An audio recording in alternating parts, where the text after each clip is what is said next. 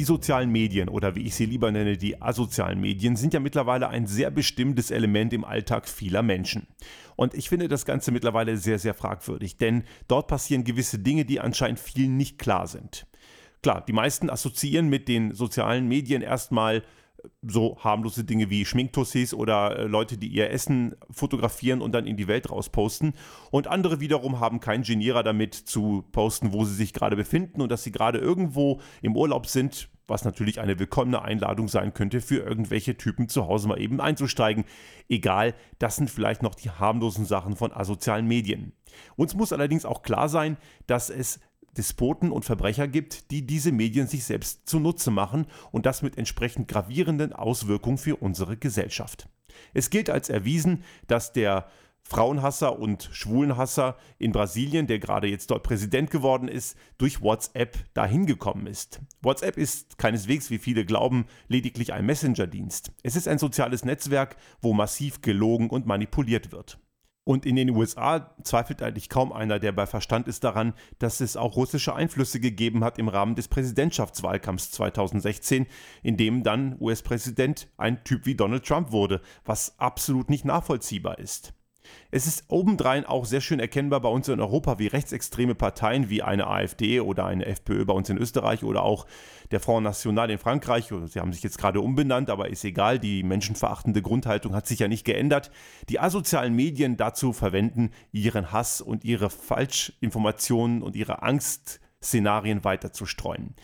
Deren Inhalte sind durchsetzt von Lügen und von Manipulation und sie klauen oft auch Bilder von anderen Elementen und die Plattform Mimikama, die ein ehrenamtlicher Verein aus Österreich, der sehr gute Arbeit leistet darin, solche Lügen zu entlarven, hat sehr viel damit zu tun, diese asozialen Medien daraufhin zu durchforsten und die Lügenelemente dieser rechtsextremen Gruppen entsprechend zu entlarven.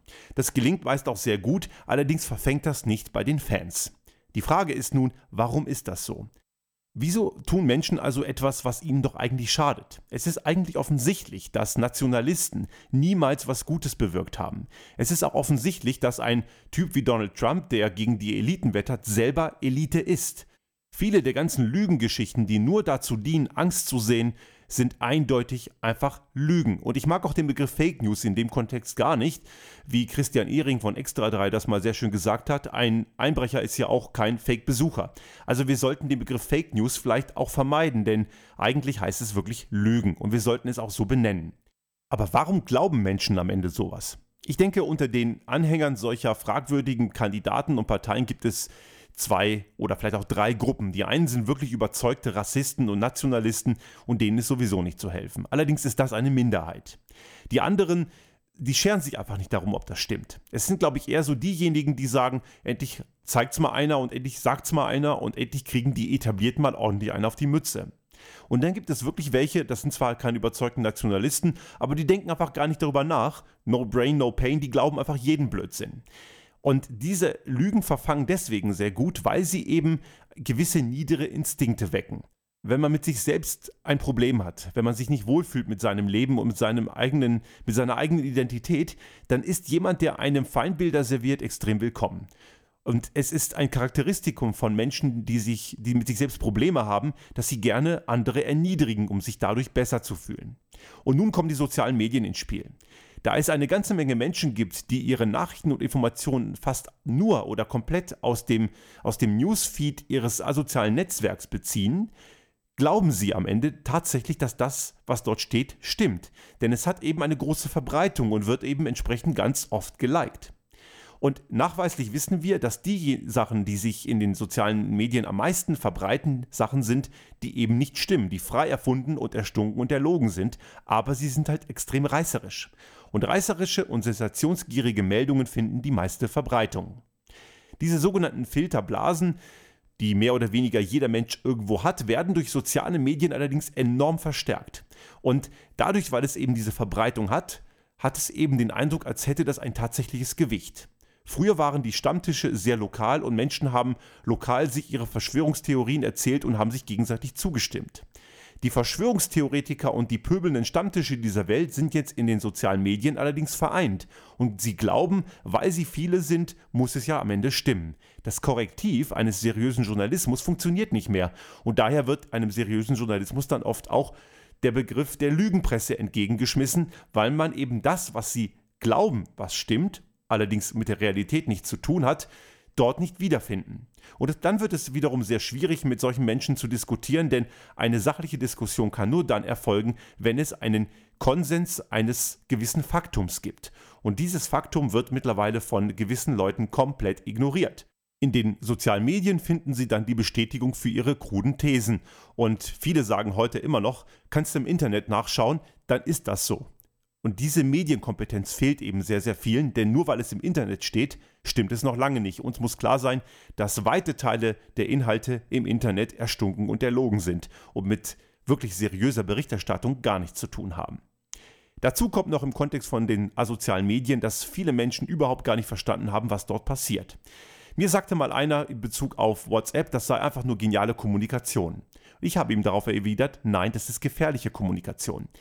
Gewisse Dienste wie Facebook, Twitter, WhatsApp und Instagram und viele andere machen abhängig. Sie erzeugen einen gewissen Komfort, der vordergründig wie Komfort ist und vordergründig ist das Ganze auch noch kostenlos.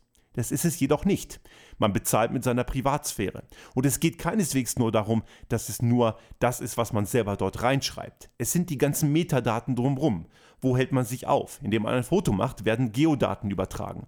Wenn die App offen und aktiv ist, werden weiterhin Daten übertragen. Diese Dienste wissen am Ende sehr viel über einen Menschen.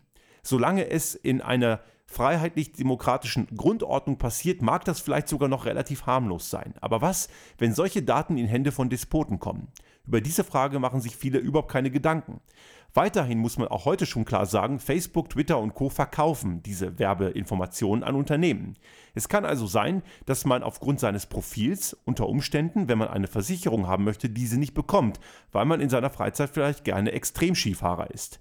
Man wird jedoch nie wissen, warum man eine Versicherung nicht bekommt oder warum eine Prämie womöglich relativ hoch ist, weil eben diese Unternehmen von Facebook und Co. Daten gekauft haben. Also wir haben hier zwei Ebenen. Einmal der Verlust der Privatsphäre und ja, jeder hat was zu verbergen, denn Privatsphäre geht alle an. Und zweitens die Einflussnahme von solchen Konzernen, von solchen sozialen Medienplattformen auf unsere gesellschaftlichen Verhältnisse. Und die sind eher nachteilig als vorteilig. Wir müssen klar sagen, das Internet bei allen seinen Vorteilen, die es hat, und es ist sicherlich große, ein großer Helfer in unserem Alltag, es hat eben diese dunklen Schattenseiten. Und wenn wir die nicht in den Griff bekommen, wird es irgendwann sehr schwierig werden. Die gesellschaftlichen Spannungen merken wir schon heute. Ich sage, wir sind in einer Zeit der Gegenaufklärung. Die Aufklärung scheint mit dem Internet ein Ende gefunden zu haben und wir müssen sie wiedererlangen, bei eigenverantwortlichem und selbstbewusstem und anständigem Nutzen von solchen Technologien. Denn nur wenn wir Technologien verantwortungsvoll nutzen und nicht ihnen blind vertrauen, nur dann sind sie ein Plus und ein Mehrwert für unser Leben und unsere Gesellschaft. Musik